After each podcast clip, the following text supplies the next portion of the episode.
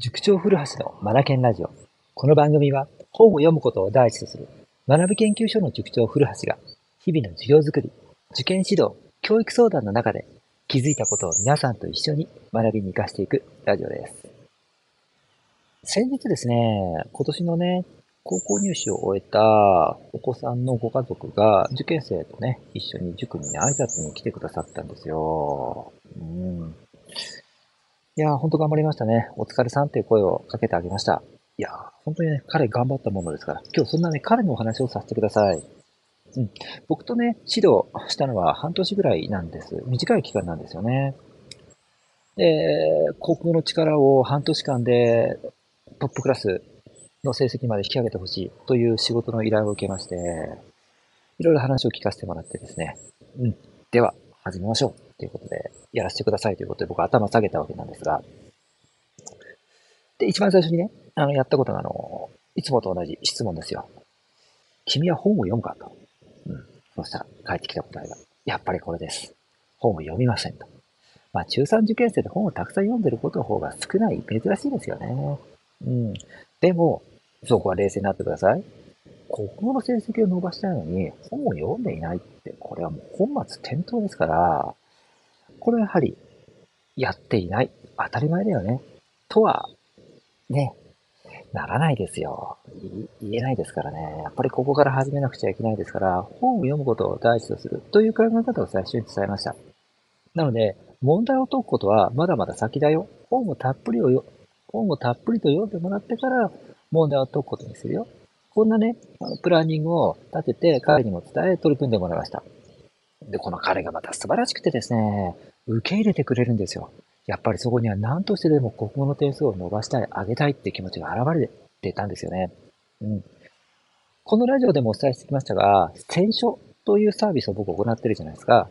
この子に合った一冊というのをまずチョイスし、で、その本を読み終えたら僕に感想を伝えてもらう。で、その内容に応じて、感想の内容に応じて次の一冊をチョイスしていく。で、これを繰り返すんですよね。2冊、3冊、4冊、5冊と繰り返していくわけなんです。そして、本の世界へとどんどんどんどん誘っていくという選書というサービスがあるんですが、彼はね、これを受けてくれてですね、どんどんどんどん本の世界に入っていきます。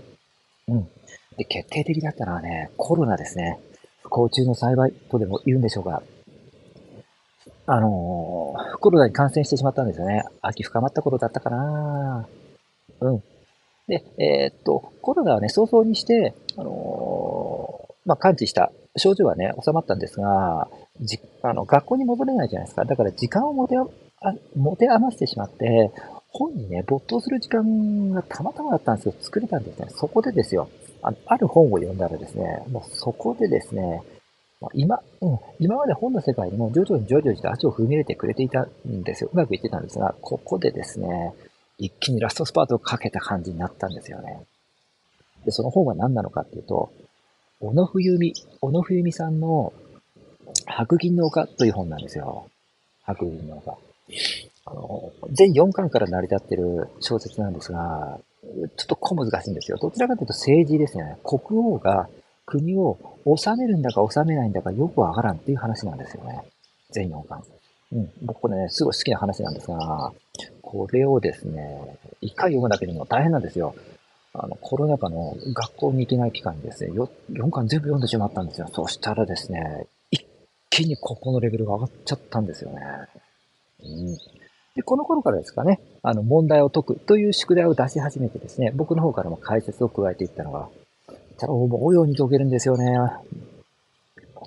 そして受験間近ですよ。もう、過去問、過去問取り組んでもらって、記述の答え方、それから選択肢の問題のチェック等をさせてもらって、うん、もう十分すぎるぐらいできるようになったら、過去問でもほぼ満点に近い状態でしたので、これならば何にも問題ないね。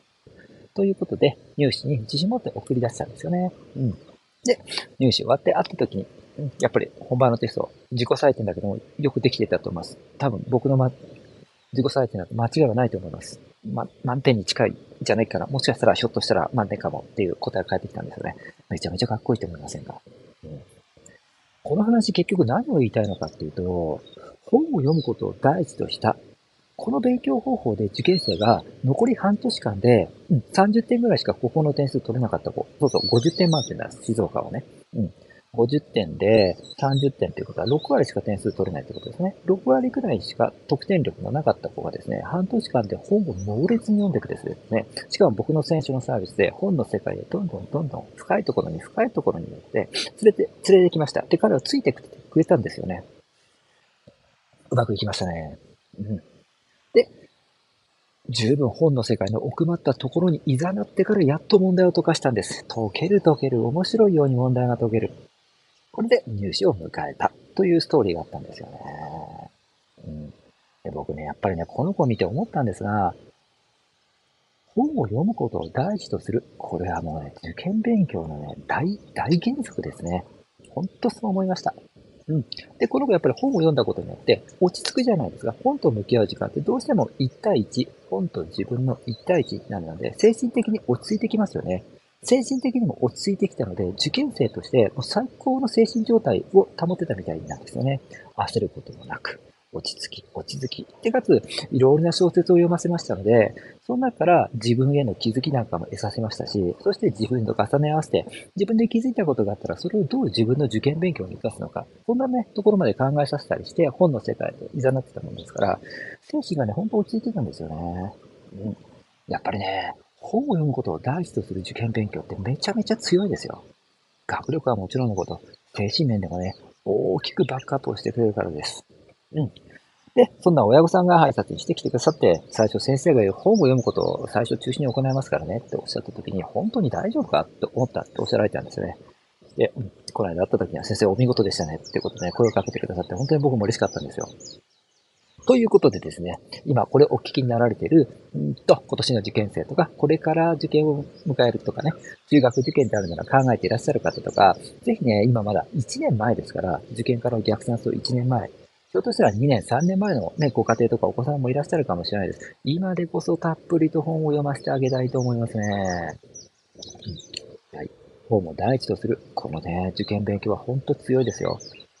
ということでですね、この間挨拶に来てくださった中3、元中3受験生の親御さんで気づいたことを今日はお話、お伝えをさせていただきました。